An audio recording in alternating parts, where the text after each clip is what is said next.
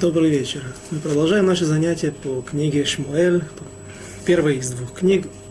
И на прошлом занятии мы успели начать 15 главу и немного продвинулись, потому что здесь очень много интересного материала для того, чтобы понять правильно ошибку царя Шауля, в чем же он ошибся, когда он не смог выполнить ту роль, ту задачу, которую перед ним поставил пророк Шмуэль и Всевышний, чтобы уничтожить Амалека. В чем же была его ошибка? И несмотря на то, что есть комментаторы, которые говорят очень просто, что Шауль пожалел имущество, Шауль захотел взять овец, шалаль, э, трофей.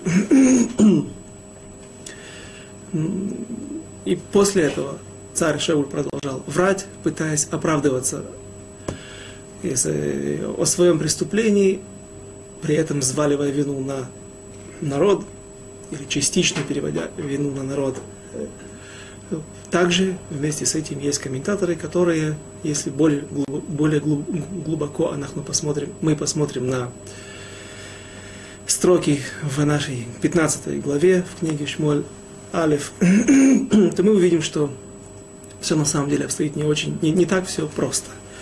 Потому что пророк пророк Шмуэль выбирал, точнее Всевышний выбрал Шауля быть царем над народом Израиля по той причине, именно по той причине, что он был один из самых, самых э, с одним из самых высоких уровней в, с, а, был у него самый высокий духовный уровень в народе Израиля, выше, чем у царя Давида. Обладал он знаниями в Торе, как пророк Шмуэль, так говорят наши комментаторы, наши мудрецы. Поэтому просто так обвинять царя Шауля во всех преступлениях, которые на первый взгляд здесь видны из псуков и стихов, все это не так просто.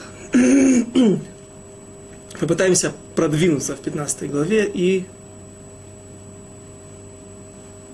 обнаружить, обнаружить, э, рассмотреть, найти правду, найти настоящий смысл в этих стихах.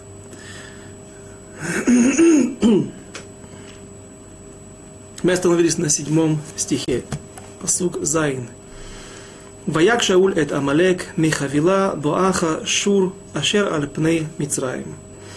И поразил Шауль Амаликитян от Хавилы и до Шура, до земли. Шур, земля Шур – это территория, которая находится между сектором Газа и землей египетской, нынешним Египтом, в Синайской пустыне. Часть, может быть, этой земли принадлежит, э, входит грани, или граничит со Святой Землей, землей Израиля.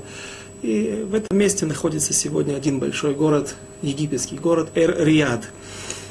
Э, там же где-то в этом месте и протекает Нахаль Мицраим, ручей Египет, ручей Мицраем, который так и называется Нахаль. Эль, эль не Эль-Рияд, извините, Эль-Рияд это столица Саудовской Аравии, Эль-Ариш. Эль-Ариш сегодня на праздник Сукот из э, окрестностей Эль-Ариша доставляют самое большое количество лулавов, побегов, э, пальмовых, пальмовых побегов. И Амалек жил до этих мест. С другой стороны, мы начали когда начали читать посуд, там было написано место Хавила. Хавила это, по-моему, где-то район Саудовской Аравии, нынешней Иордании, то есть южная, вся, вдоль всей южной границы земли Израиля, место проживания евреев. Там находились Амалеким. Некоторые комментаторы обращают внимание на то, что земля Хавила упоминается как место – которая принадлежит, территория, которая принадлежит Ишмаилим, Ишма, э, исмаильтяне, э, нынешние мусульмане, арабы. Э, возможно, что они были в перемешку, жили в перемешку, как жили кейнийцы, которые, в принципе, были евреями, героицедек, которые являлись потомками Ятро. И даже они жили вместе с амалеками, а уж и мусульманам, точнее еще тогда не мусульманам, а просто потомкам Ишмаэля никакой проблемы быть, жить с ними не было. Но Шауль поразил именно амаликитян. Стих 8. ויתפוס את, ויתפוס את אגג, מלך עמלק, חי, ואת כל העם החרים לפי חרב. И захватили царя Агага, царя, захватили Агага, царя Амалеков, живьем, и привели в, в, в, в эт кол хаам хрим лфи харев. А весь народ, весь народ Амалеков уничтожили мечом. стих 9, ויחמול שאול והעם על הגג ועל מיטב הצאן והבקר והמשנים ועל הכרים ועל כל הטוב ולא אהבו החרימה וכל המלאכה немивза венамес ота эхраму. Но Шауль народ пощадил Агага и лучших овец, и крупный скот, и скот, которого и скот второго приплода, и тучных овнов, и все хорошее, и не захотели истребить их, а все малоценное и худое истребили. На первый взгляд, получается так, что, несмотря на то, что пророк Шмуэль говорит царю Шаулю, что нельзя брать овец, нельзя брать имущество, иди и уничтожь всех, извините, посмотрите третий стих, теперь иди и порази Амалека, истреби все, что у него, и не пощади его, а предай смерти от мужа до жены, от ребенка до грудного младенца, от вала до агнца, от верблюда до осла. По крайней мере, о животных, может быть, не о всех трофеях, но о животных мы точно, о, домашнем, о домашнем, домашних животных мы получаем точную информацию в стихе, что их ну, нельзя было брать, захватывать в свое владение. И на прошлом занятии мы упомянули то, что в книге Тора, в Хумаше, в двух местах, в недельной главе Кита Ц и в недельной главе Бешалах, не упоминается эта заповедь. В заповеди об уничтожении Амалека, Тимхеет Зехар Амалек Митахар Лашамаем, сотри память о об, об Амалеке из-под небес не упоминается уничтожение животных. И здесь непонятно, почему, откуда вдруг пророк Шмуэль добавляет, на каком основании. Э, то есть, если он добавляет, безусловно, это нас обязывает. И обязывало пророка, э, царя Шауля. Вопрос другой. Является ли это объяснением на то, что написано в Торе, потому что, как известно, все, что напи... не все, что написано в Торе, написано воочию, черным по белому, а иногда и нередко наши мудрецы трактуют различными способами, как там закодировано, что-то заложено, какая-то еще дополнительная информация, или же это Аллаха Моше Синай, Аллахале Моше Синай, закон, та, тот закон, который был дан Моисею, Машера Бейну на горе Синай параллельно с устной, с письменной Торой. И это первый вопрос. Или же, возможно, что в данной ситуации это было гораат шаа, указание этого времени. Сегодня таким образом ты должен исполнить эту заповедь. На самом деле из Торы не следует, что нужно уничтожить животных, а здесь пророк Шмуэль добавляет еще один пункт выполнения этой заповеди – уничтожить животных, не только народ. Сейчас мы не ответим на этот вопрос, а на, продол... Э, э, на протяжении урока мы дойдем без раташем до этих до других строк, и когда мы видим в комплексе все, всю главу вместе, тогда мы, или все события, которые здесь произошли, тогда мы сможем попытаться найти правильный ответ или привести какие-то мнения наших мудрецов о том, что же там произошло. Стих 10. Вайги двар Ашем эль Шмуэль леймор. И было слово Всевышнего, слово Господне к пророку Шмуэлю. Всевышний сказал так. ניחמתי כי המלכתי את שאול למלך, כי שב מאחריי ואת דבריי לא הקים, ויחר לשמואל ויזעק אל, אל השם כל הלילה. И было слово Господа Шмуэлю такое. «Сожалею я, что поставил Шауля царем, ибо он отвратился от меня и слов моих не исполнил». И встал Шмуэль, стих 12, и встал Шмуэль рано утром для встречи с Шаулем, и было сказано Шмуэлю так. Я извиняюсь, Вейзак эль Ашем коль халайла – И взывал он Господу всю ночь. Окончание 11 стиха. 12 пока что не будем начинать. Прочитаем еще раз 11 стих о том, как Всевышний обращается к Шмуэлю, от пророку Шмуэля о том, что он разочарован окончательно в, э, в царе Шауле, о том, что он был избран Всевышним быть первым царем народа Израиля. И поэтому нужно его сместить с престола. Нужно ему сообщить эту страшную весть. И что мы видим в конце стиха? «Ваизак эль Ашем коль халайла». Пророк Шмуэль вопит, слово «ваизак» кричит, вопит, молится, молится, но так молится, молится очень усердно, молится для того, чтобы спасти Шауля и оставить его на престоле. Что мы видим в этих строках? Почему нам нужно было об этом упоминать? Потому что именно здесь, в этих строках, в этих нескольких словах о том, как пророк Шмуэль кричит всю ночь, находится в молитве всю ночь для того, чтобы, может быть, можно вымолить у Всевышнего пощаду для, для, для царя Шауля. Из этих слов мы видим то поведение, которое полагается, которое то отношение к народу, которым должен обладать лидер, вождь, тот человек, над, на котором находится ответственность, висит ответственность, возложена ответственность над всем народом Израиля.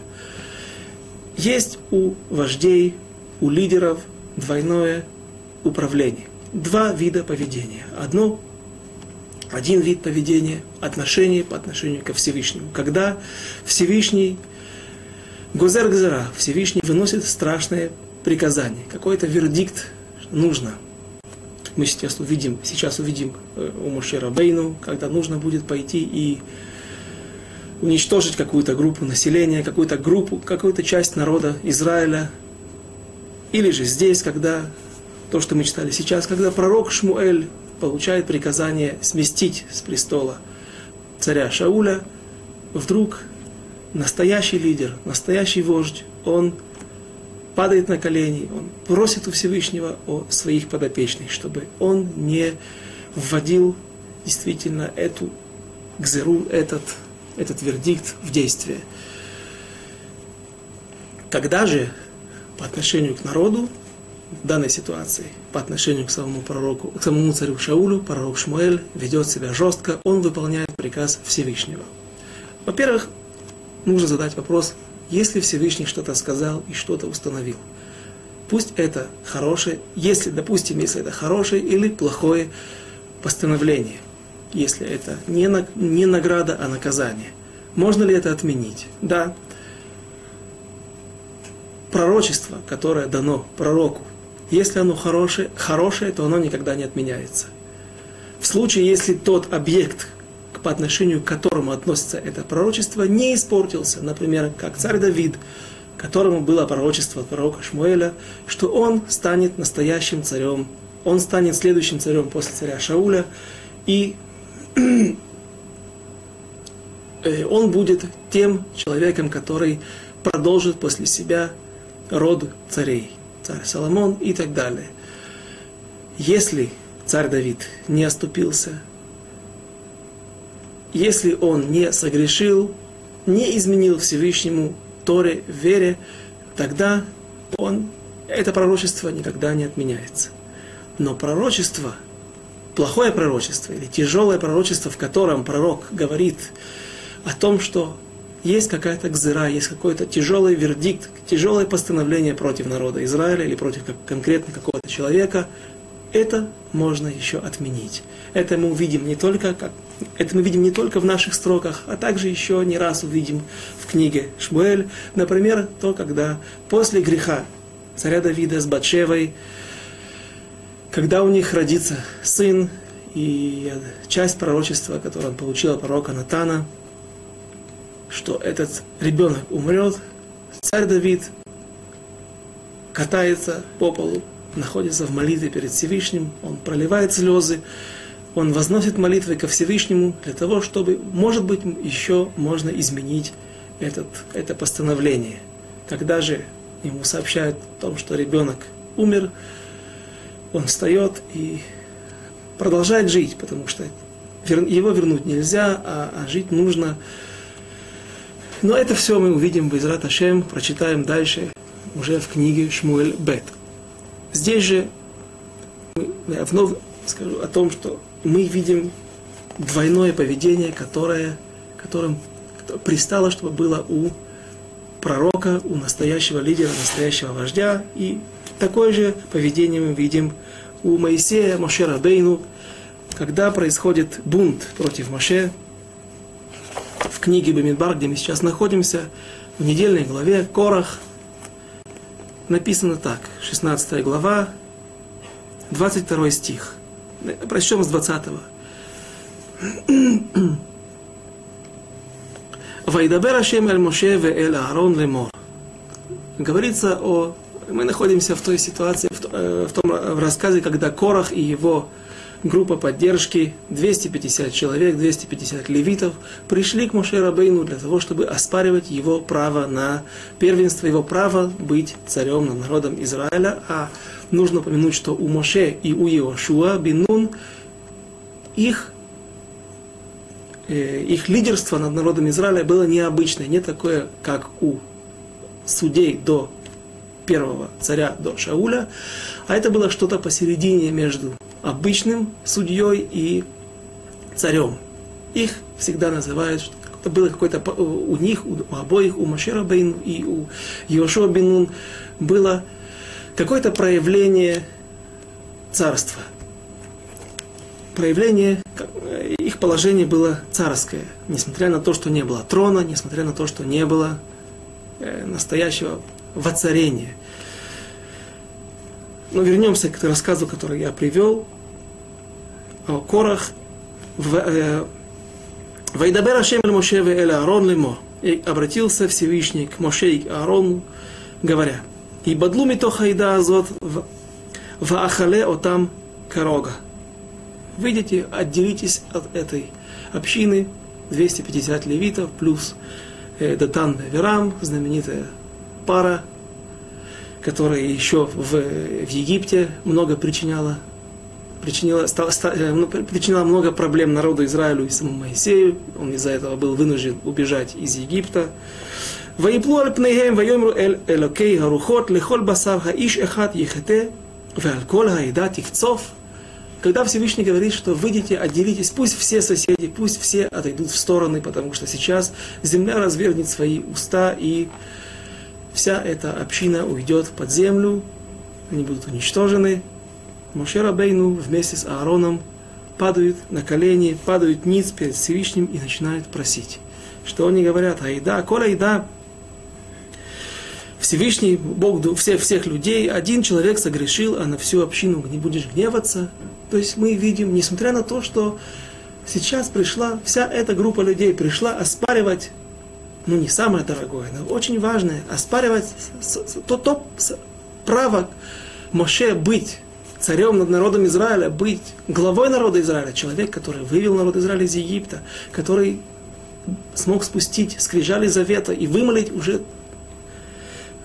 что, что мы видим? Что мы, они приходят и оспаривают его первенство, право на первенство, на главенство. Моше Рабейну при этом у него нет никаких негиот, нет никакой заинтересованности. Он прежде всего заботится о своих подопечных. Да, он знает, что он говорит, один человек виноват, Корах он виноват. Но он подговорил, он подбил всех этих людей на бунт. Они, может быть, не так виноваты, как Корах. Всевышний, может быть, ты простишь их по отношению к людям, по отношению к своим подопечным, настоящий лидер всегда пытается смягчить наказание. Всегда пытается смягчить приговор, вымолить пощаду у Всевышнего за людей. Так же было, когда Моше Рабейну, находясь на горе Синай, вдруг Всевышнему сообщает, что Ред, Лех Ред Кишихет Амха, спускайся, потому что твой народ, спускайся с горы Синай, потому что твой народ согрешил, пусть Моше Рабейну разбивает скрижали, там Раши говорит, за это Всевышний сказал ему «Ешар кохаха», так как сегодня религиозные люди не говорят спасибо, а говорят «Ешар коях». Есть несколько, два объяснения, э, что это значит. ну, благодарность, такая благодарность Всевышнего за то, что Моше разбил эти скрижали. И Всевышний говорит, давай, Моше, я сделаю из тебя новый народ. Смотри, какие люди эти жестоковыйные. Они видят чудеса, они...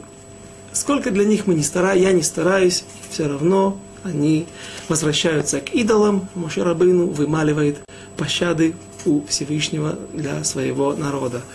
Это настоящий лидер, это настоящий человек. С другой стороны, когда он спускается в лагерь, вниз, по отношению к народу он этого не показывает, по отношению к народу он теперь выполняет волю Всевышнего. Он говорит, пусть Мила Ашем Элай, все, кто за Всевышнего, пусть подойдут ко мне, и подошло колено левитов, каждый взял, повесил на свое бедро меч и прошлись по лагерю для того, чтобы поразить тех, кто стал причиной золотого тельца.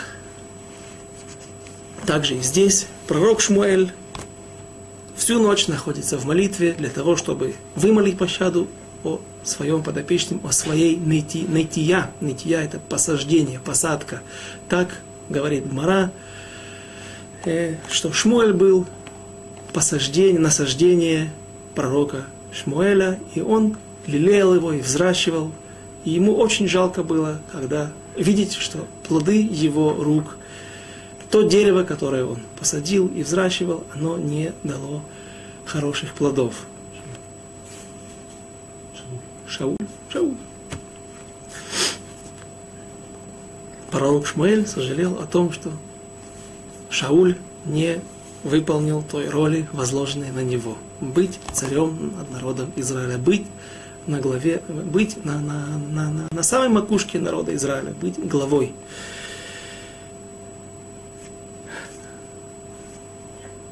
Пойдем дальше. И в стих 12, Юд Бет. וישכם שמואל לקראת שאול בבוקר, ויוגד לשמואל לאמור. בא שאול הכרמלה, והנה מציב לו יד, ויאסוף, ויעבור, וירד הגלגל. И стал Шмуэль рано утром, и встал Шмуэль рано утром для встречи с Шаулем. И было сказано Шмуэлю так. Шауль пришел в Кармель, и вот он готовит себе место для раздела добычи. в скобках здесь не, не, не, не, неспроста написали в скобках, потому что есть разные пшаты, есть разные объяснения, смыслы. Что же такое мотивло яд? Для раздела добычи, а потом он обернулся и ушел и спустился в Гильгаль. Что здесь написано? Прежде всего, географическое место. Мы всегда стараемся упоминать места для того, чтобы тот, кто любит географию, или тот, кто даже ее не любит, но пытается лучше понять то, чем мы здесь занимаемся, всегда не помешает посмотреть на карты, которые есть в некоторых изданиях. Карты, сделанные религиозными людьми, мудрецами Торы. Иногда нет. И поэтому нужно всегда перепроверять, спрашивать. Так вот, если мы посмотрим на карте, то нам, у нас возникает вопрос, что за Кармель? О каком Кармеле здесь идет речь? И если мы... Всем известна гора Кармель. Израиль находит... Э, большая часть Израиля это э, гористая местность, местность, но побережье, оно пока побережье, но ровно почти на уровне моря. И единственная гора, которая доходит до самого моря, ее склоны утопают в море, это гора Кармель. Немножко в Галилее есть, там, где есть Роша Некра, одно из самых северных поселений современного государства Израиль, там тоже есть скалы, которые доходят до моря. Так вот, гора Кармель, она всем известна, подножие горы Кармель, со стороны моря находится город Хайфа, второй город по величине современного Израиля. Но есть поселение Кармель, которое, Кармела, Кармель, которое менее известно людям. На территориях в современной Иудеи, в современной Иудеи, в древней Иудеи, южнее Хеврона находится несколько религиозных поселений. Кармела, Сусия, Юта, еще какие-то Киила, еще какие-то поселения. Сегодня там находится присутствие, еврейское присутствие, религиозные сионисты построили эти поселений, и они, я думаю, соответствуют в точности или приблизительно тем древним поселениям, о которых идет речь и упоминается в пророках. Так вот, было поселение Кармеля, Кармель или Кармела, южнее Хеврона. Мы его скоро встретим еще один раз, когда царь Давид, еще не царь Давид, только Давид, помазанник Всевышнего, царь в потенциале, будет убегать, преследуя, будучи преследуемый, преследуемым Шаулем, царем Шаулем, и когда он придет к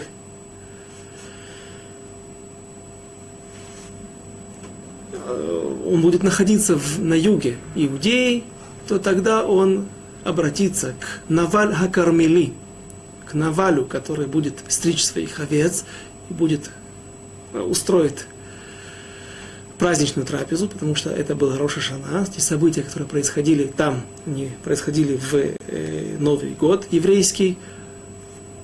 Царь Давид обратится к Навалю Хакармели, Навалю, который жил в городе или в поселении Кармель. И это поселение находится еще раз в нем на юге Хеврона. Так вот, в соответствии с географическим положением все очень сходится.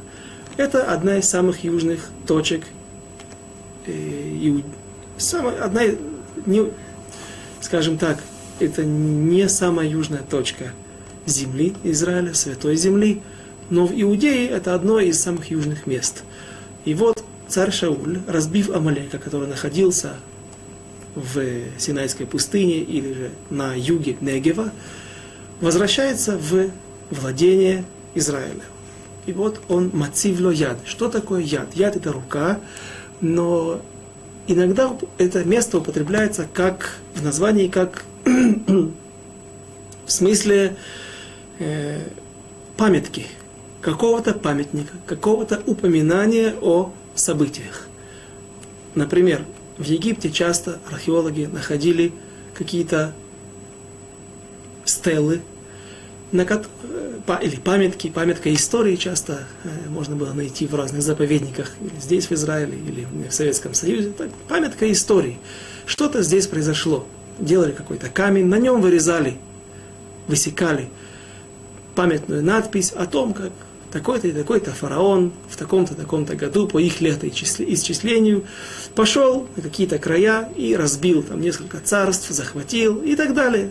Например, находят о одном из, э, упоминания об одном из фараонов, когда он совершил поход во время Танаха, поход и захватил филистимлян, разгромил город Ашкелон, который был обнесен крепостной стеной, был очень укрепленный город – они смогли разгромить это место, они практически не поднимались в горы Иудеи и Самарии, поэтому евреи в это, во время этого похода их почти не коснулась рука царя фараонского, царя египетского, царя фараона, и он дошел до, где-то до северных границ земли Израиля и до южных границ Ашурим, э, ассирийцев, Сирии. И вот Шауль также делает здесь ставит какую-то памятку, какой-то память, памятник, какой-то камень. На иврите это называется андарта. Не путать с андатрой, с мускусной крысой. Очень, наоборот, легко запомнить, кто-то учит иврит. Андарта. Здесь, к сожалению, в Израиле сегодня на каждой горе практически можно найти андарту с именами солдат, которые погибли во время войны за независимость, захватывая эти земли, захватывая святую землю, отбирая их от арабов. Также слово яд сегодня есть такое место недалеко от старого города, в окрестностях старого города, Ядов Шалом. Та самая могила, тот склеп, который вытесал себе, вырезал себе царь, не царь, а сын царя Давида, Авшалом, говоря, вот нет у меня детей, и никто меня не унаследует, никто обо мне не позаботится, поэтому еще при жизни он поставил себе этот высек в скале, этот склеп, известное сооружение, которое возносится э, очень сначала идет квадратная конструкция, потом квадратное здание, потом круглая крыша и высокий пик, как будто бы рука, поднимающаяся вверх в небеса. Этот памятник, он находится и по сегодняшний день недалеко от стены плача.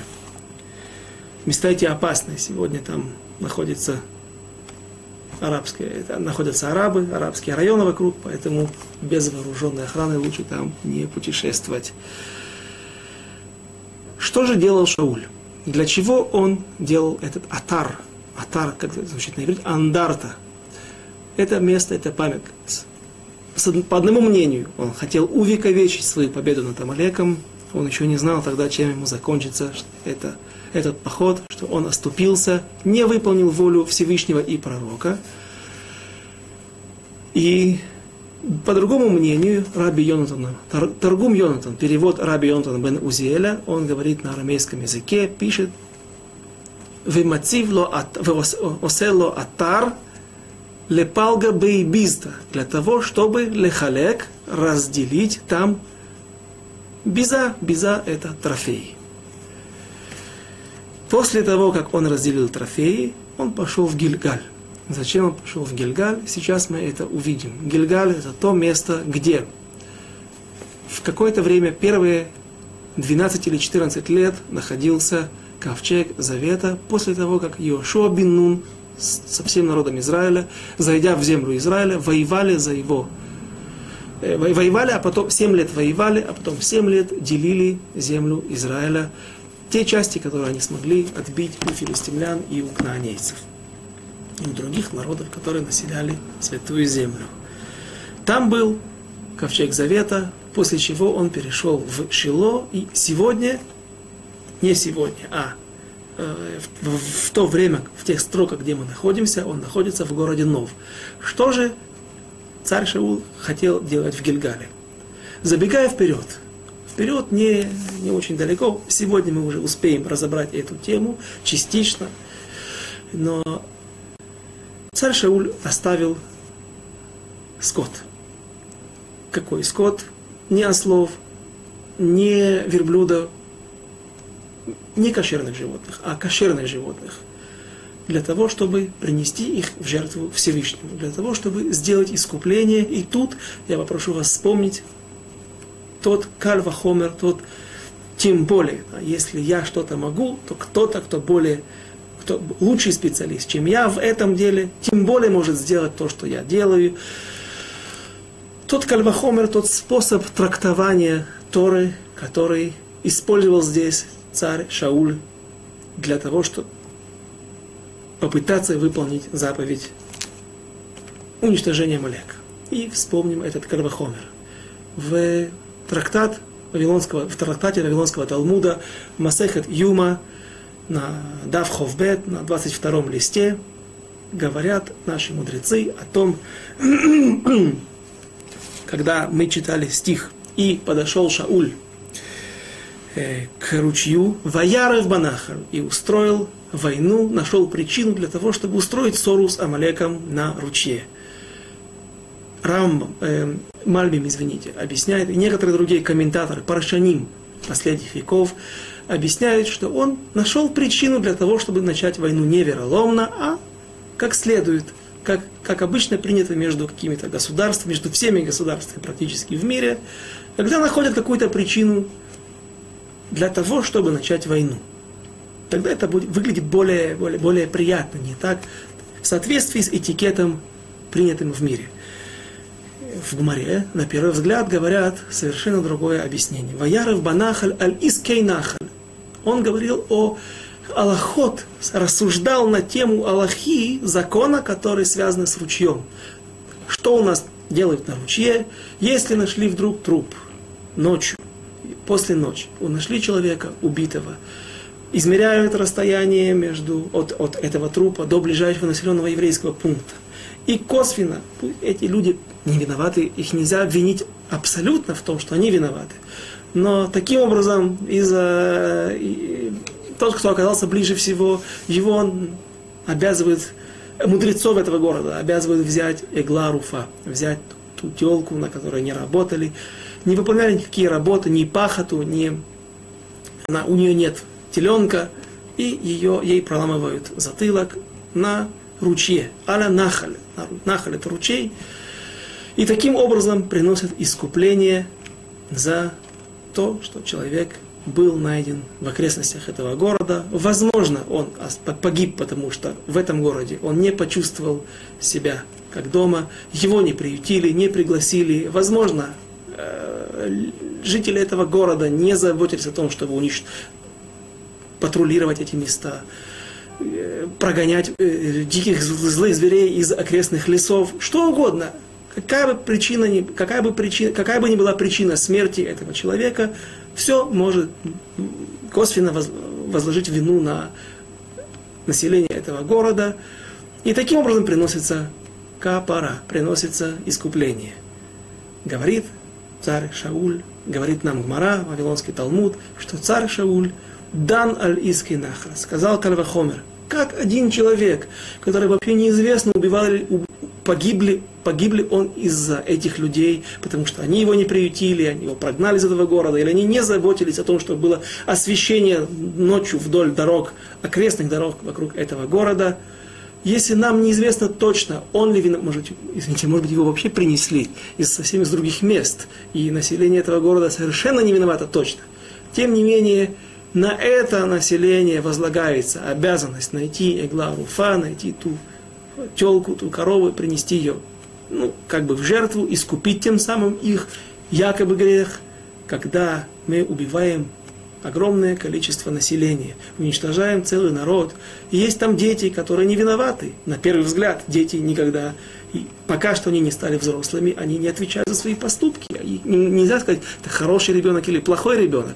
Он раша или цадик, нечестивец или праведник. Дети в чем виноваты? Если люди согрешили, то в чем виноваты, виноваты животные, и тем самым Шауль, когда он дан Кальвахомер рассуждал таким образом, приходил к такому логическому умозаключению.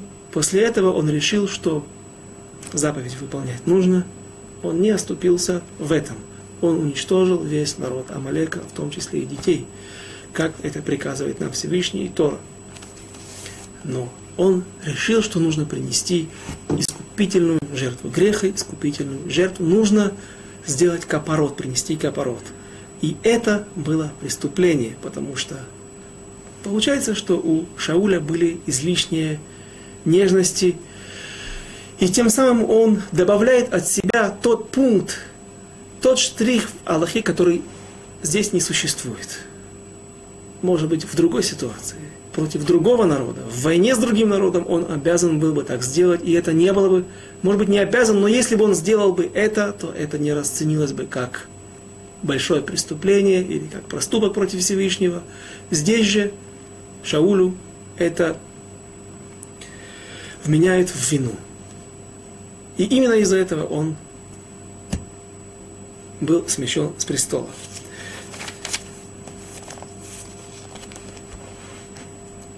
Теперь же попытаемся привести несколько мнений, привести книгу, э, при, при, привести несколько мнений Здесь я вижу вопрос, кто написал книгу Шмуэль. Книгу Шмуэль написал сам пророк Шмуэль до своей смерти. Потому что пророк Шмуэль умрет посередине, и следующие события дальше будем э, рассматривать без его присутствия. Так, но это не имеет к нам отношения прямого. Поэтому вернемся э, в нашу 15 главу. Есть знаменитый Рав Эльбо из э, Гдойля Ахроним, из великих мудрецов последних веков, Ахроним последних, он написал известнейшую книгу Икарим, так его и называют, Бааль Икарим, Бааль Икрим. И Рав Эльбо занимает очень тяжелую позицию по отношению к пророку Шмуэля. Он обвиняет его во всех грехах, в том, что э, не нужно его оправдывать, что здесь был какой-то карвахомер, просто он пожалел добычу и пытался оправдаться всячески перед пророком Шмуэлем для того, чтобы э, выйти чистым из, э, из этой истории. Прочтем дальше строки и разберем, посмотрим, как налагаются, как подходят к нам эти мнения э, разных мудрецов.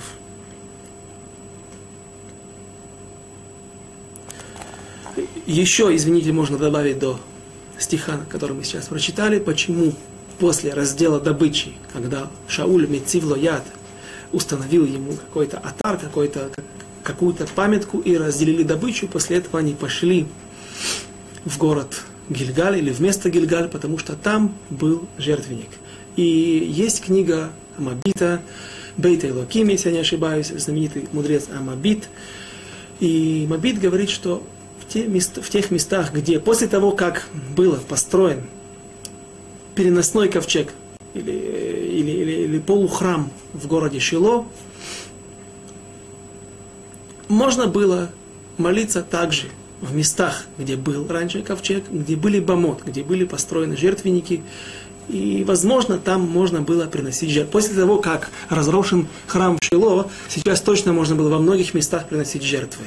И поэтому это помогает нам объяснить ту позицию, ту, то, то, то объяснение, которое говорит нам, что пророк, э, что царь Шауль принес, привел с собой много овец не для того, чтобы взять их с собой, а для того, чтобы их тоже убить, тоже уничтожить. Тем самым, в принципе, не будет, э, не, не будет попрана заповедь уничтожения Амалека. Но с какой целью? Уничтожить их на жертвенник, принести искупление за вот то количество людей, которое было уничтожено. И опять же, ну, поменем э, здесь, что это и это, это и было преступление пророка, э, царя Шауля, извините. Прочтем, прочтем дальше и посмотрим, э, как это, где это написано, как это мы можно увидеть среди следующих стихов. Воемер стих 14. Воемер Шмуэль уме кол Извините, стих 13. ויבוא שמואל אל שאול, ויאמר לו שאול, ברוך אתה להשם, הקימותי דבר השם. И вот говорит, когда встречается пророк Шмуэль с царем Шаулем, он говорит, а, благословен ты тот человек, который послал меня выполнить заповедь об уничтожении Амалека. Почему он его благословляет? Потому что, ну, во-первых, он встречает важного человека, во-вторых, смотри, ты тот человек, который послал меня для того, чтобы я смог выполнить заповедь. И я ее выполнил. В соответствии с Равом Эльбо у нас получается, что царь Шауль просто врет. Я ее выполнил, что он не знает, что он там прихватил, прихватил с собой э, добычу. Я думаю, не в, наших, не в нашем праве, не в наших силах мы не находимся на том уровне, чтобы рассуждать, кто прав, кто нет. Мы не можем спорить, сказать, Рав Эльбо был неправ. Но поскольку у нас есть другие щитот, другие абсолютное большинство наших мудрецов, которые пытаются объяснить иначе, увидеть другие оттенки и нюансы в этом грехе, в этом, в чем же было преступление пророка царя Шауля, поэтому позволим себе не согласиться или, скажем так, не приводить его как основное мнение, а остановиться на том мнении, которое говорит, что, в общем-то, царь Шауль практически справился с этой заповедью, и только маленькая, небольшая, небольшой нюанс, который он не выполнил, он и здесь является, несет в себе то, то, то, тот ковид, ту тяжесть, которая и стоила ему так дорого. И в чем эта тяжесть? Почему это так? Почему Всевышний так жестоко наказывает царя Шауля? И когда говорит, мы видим, что царь Шауль говорит, ну, выполнил я, выполнил заповедь, которую ты меня заповедовал для того, чтобы ты меня послал, выполнил ту цель, с которой ты меня послал. Что он, если, скажем, если он врал, как по книге Икарим, по Рав Эльбо, если он врал, он же знает, что перед ним предстал пророк. Как ты можешь обмануть? Ты можешь обмануть пророка. Поэтому видно, что царь Шауль был абсолютно уверен, что он справился с этой заповедью, он полностью ее выполнил. И когда он говорит, что я, и вот, Баруха Тарашем Хакимоти Эдварашем, я выполнил приказание Всевышнего. Вайомер Шмуэль, стих 14, и сказал царь Шмуэль, Уме кол хацон азе беазнай, ве кол абакар ашер анухи шомея. И вот спрашивает пророк Шмуэль Уме. Ме это что такое? Что это за голос? Что это за голос ягнят, голос? Что за блеяние? Овец, что я слышу. Есть, э, есть такие евреи в народе Израиля, которых из-за их происхождения, они в основном из э, их корни из Германии, их называют Еким.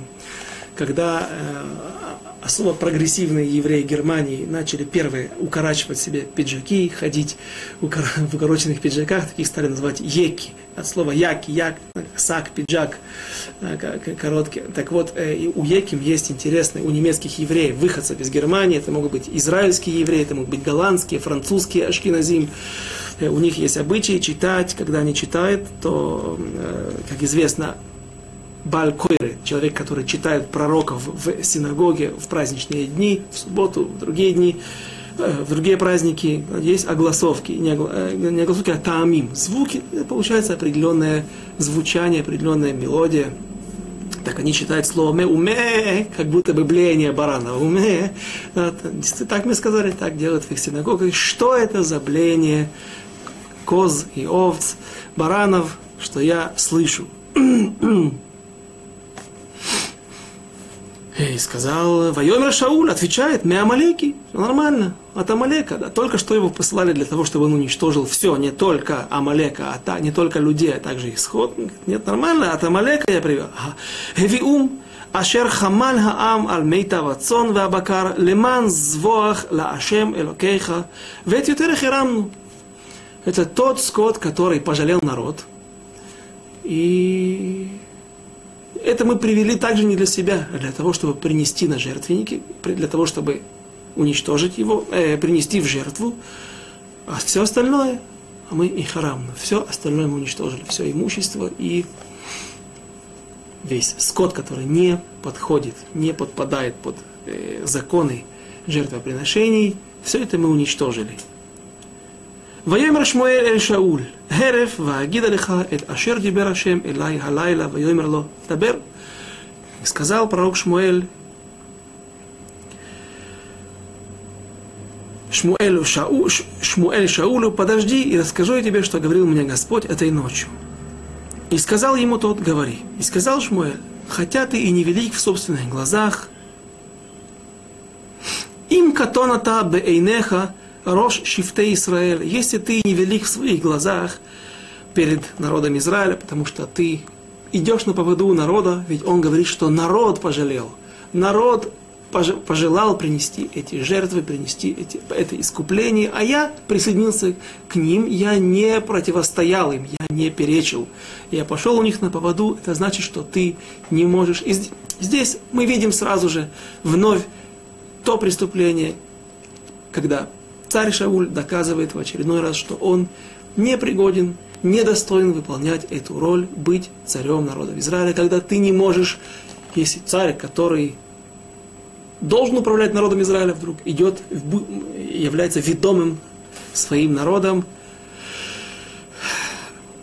это преступление против того статуса, статуса быть царем.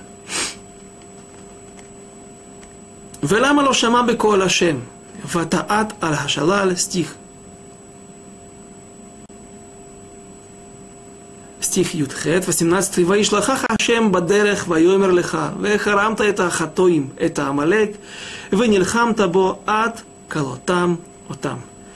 И говорит пророк Шмуэль, продолжает увещевать царя Шауля, и послал тебя Всевышний тем путем, своим путем, путем Всевышнего, путем Торы, и сказал тебе – уничтожь Амалека, это, это Амалек, это Хатаим, Амалекитян, грешников. И здесь, здесь отсюда можно, некоторые мудрецы наши уточняют интересную Аллаху, которая нам проливает свет на весь Малах, весь, весь процесс, весь путь развертывания событий во время этой войны, что же сделал, в чем же был проступок вновь, вновь в чем был проступок Шауля уничтожь это Амалеким грешников, это Хатаим, это Амалек, вынильхам табо ад там там и воюй с ними до тех пор, пока ты их не уничтожишь.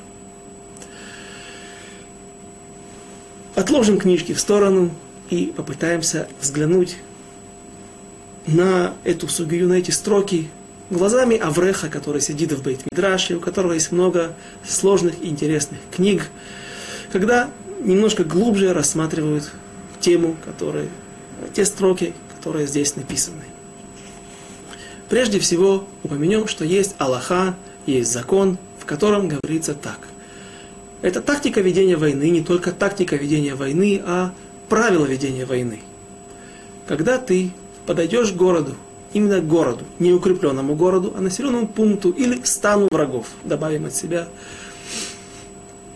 то нужно прежде всего, до того, как ты начнешь воевать, до того, как ты окружишь их с трех сторон и оставишь четвертую сторону, вы об этом уже должны, хорошо знать. Это Аллаху мы несколько раз упоминали в течение наших строк, в, течение наших глав, последних глав, когда начинает в свою карьеру царь Шауль, и когда он воюет с э, аммонитянами за свой израильский город, еврейский город Явеш-Гильад в Иордании, до этого, до того, как человек вообще приступает к боевым действиям, занимает какой-то фронт, какую-то линию для войны, позицию, человек, главнокомандующий, должен послать письмо с просьбой или с предложением, точнее с предложением о перемирии. Не о перемирии, а о, о том, чтобы, может быть, вообще мы не начинали, чтобы мы вообще не начинали войну.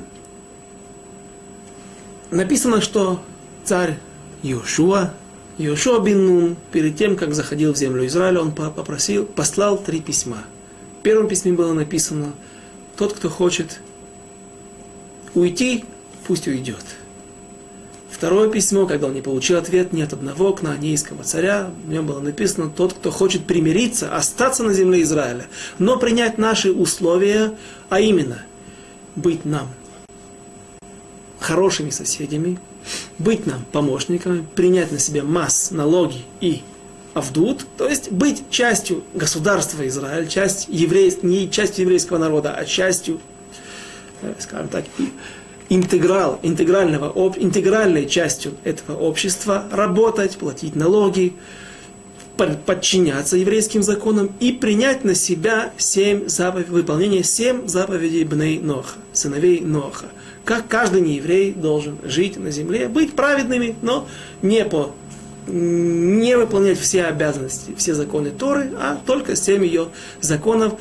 То есть, иными словами, главным образом отказаться от своих обычаев отказаться от своих идолов. И когда никто не принял эти условия, тогда Йошуа Бенун послал следующее письмо, третье письмо, кто кто хочет воевать, пусть выходит на нас войной. Так мне помнится написано в Мидраше. Поэтому всегда нужно послать письмо, предложение о, о перемирии, о принятии каких-то условий, о заключении союза. И, безусловно, царь, и и интересно, что Рамбам пишет, что это касается не только всех народов мира, а также и кнаанейцев, и также амалеким. И вот, что происходит. Когда пророк Шмуэль посылает царя Шауля на войну против амалекитян. Что он ему говорит? Он ему говорит, иди и воюй против Амалека, выполняй заповедь. Он не говорит ему те слова, которые написаны здесь, которые в данной ситуации, в конце главы написаны воочию. Воюй против грешников Амалеков против нечестивцев Амалеков. Почему? Почему он не упоминает это в начале? Потому что пророк, царь Шауль, занимается войной. Одно из центральных занятий и обязанностей царя это прежде всего воевать и отстаивать права народа Израиля по отношению к его соседям в ближнем и дальнем зарубежье. И действительно Рамбам это пишет вместе, приводит законы царей и их войн. Мы видим, что эти две аллахи, эти две вещи, они неразрывны, следуют вместе. Когда он посылает, когда говорит, скажем так, добавим от себя диалог, то, то что происходило между Шаулем и пророком Шмуэлем. Пророк Шмуэль говорит ему, почему ты привел цон? Я тебе скажу, ты ошибся. Он говорит, в чем я ошибся? Я его тоже сейчас уничтожу, только сделаю капара, сделаю искупление таким образом, выиграю еще то, что я как-то смогу залечить ту боль, которая есть у меня в сердце, в моей душе. Я убивал детей, невинных детей, уничтожал скот. Скот уж тем более ничего. Если дети, можно сказать, что они вырастут и станут как их родители, то скот, чем провинился, в чем виноват скот? Говорит ему Шмуэль, я тебе скажу, где ты ошибся. Когда ты шел на войну, Ваяров Банахаль. На первый взгляд у нас есть два совершенно разных таама, два совершенно, две совершенно разных причины объяснения, что же такое было, когда он поссорился на ручье. С одной стороны, это устроил войну, с другой стороны, это устроил Кальвахомер. Рассуждал, пришел к умозаключ... логическому умозаключению, что нужно принести искупление за невиновных людей, за невиновную кровь, за невиновных животных. И возможно, так я слышал от Рав Йосефа Миллера, можно сделать здесь, э, соединить эти две причины. Одна следует за другой. Если бы не было первой, произошла бы вторая, не произошла бы вторая ситуация. Как это объясняет Рав Йосеф Миллер? Он говорит так. Если бы ты послал, ты не устраивал бы, не искал бы причины для того, чтобы начал, начинать войну. Ибо тогда что у тебя произошло? Произошло то, что произошло. Амаликитяне начали защищать свою воду, и таким образом началась война. Начал ты воевать, уничтожил всех. Народ вышел защищать свою землю, свою воду, и, соответственно, ты вступил в бой со всеми и уничтожил всех. А если, а как ты должен был делать? Даже по Рамбаму, даже Амлеку ты должен посылать призыв к миру. Призыв для того, чтобы не начать войну, избежать кровопролития. И тогда что? Часть, какие-то кланы, какие-то семьи, какие-то колени, шватим внутри народа Амалека, какие-то провинции. Мы видим, что на карте, что их место проживания было очень обширное, очень большое. Часть из них могла бы принять на себя какие-то отдельные вожди, отдельные князья, приняли бы на себя условия. Платить налоги, быть частью народа, не народа Израиля, а государства, жить как часть э, этого государства и отказаться от идолов. Что тогда? Тогда получается, что часть людей ушла бы, а те, которые остались и не принимают, тем самым они знают, это будет война до конца. Война до полного уничтожения. Тогда что получается? Написано о евреях, что Ам Исраэль, Иудим Рахманим, Байшаним, Гомлей Хасадим. Три основных свойства, качества народа Израиля, евреев, это Байшаним, стыдливые, Рахманим, милосердные, Гомлей Хасадим. Люди, которые, милосердные, люди, которые которым жалко, когда кому-то плохо, жалко кого-то обидеть, когда они видят, что у кого-то кто-то находится в беде, в горе, и гумлей хасадим люди, которые оказывают милость. И это тхуна, это качество сидит в каждом еврее, хочет он этого или не хочет. И вот таким образом, когда мы посылаем, когда нас Тора обязывает посылать призыв к миру каким-то нашим врагам, таким образом мы можем выместить, или, может быть, это не очень красивое слово, а э, реализовать тот потенциал милосердия и чувство боли, чувство сострадания к кому-то другому, кто находится сейчас, стоит на коленях и просит о пощаде, выместить это чувство милосердия. Говорит пророк Шмуэль, если бы ты так сделал, то тогда что? Получается, таким образом ты реализуешь тот потенциал, который в тебе заложен, того милосердия, того сострадания. И тогда получается, что те народы, те кланы или семейства, которые ушли и не стали с тобой воевать, приняли на себя, тем самым ты их пощадил. А те, кто остается воевать против тебя, вынимает меч и выходит тебе на ручей для того, чтобы воевать с тобой, тем самым к ним у тебя уже не остается никаких чувств. Решаим, нечестивцы, не хотят, не хотят принимать нормальные условия, жить как нормальные люди, прекращать вероломно нападать на народ Израиля, служить идолам. Теперь, когда ты будешь воевать против них, у тебя не будет чувств никаких. Нужно пощадить детей, не нужно пощадить детей. Пусть не, не думайте, что мне легко об этом говорить. Так объясняет такой Маалах, такой путь развития событий, объясняют наши мудрецы. И тогда не было бы у тебя карва хомера, не было бы у тебя того, то, что ты дан сейчас, то, что ты рассуждал. А если эти не согрешили, как же не согрешили? Они виноваты, ты сейчас им предложил оставить идолов, оставить свои плохие занятия, свою плохую жизнь, перестать быть преступниками, убийцами, стать нормальными людьми. И если они это не сделали, не, не полагается им пощады. А дети, ну, скажем, опять же, не то, что это, нам просто рассуждать, то, как объясняют наши мудрецы. Их слова я передаю они вырастут и пойдут по, по, по, по стопам своих отцов и станут такими же убийцами, и дело Амалека не умрет.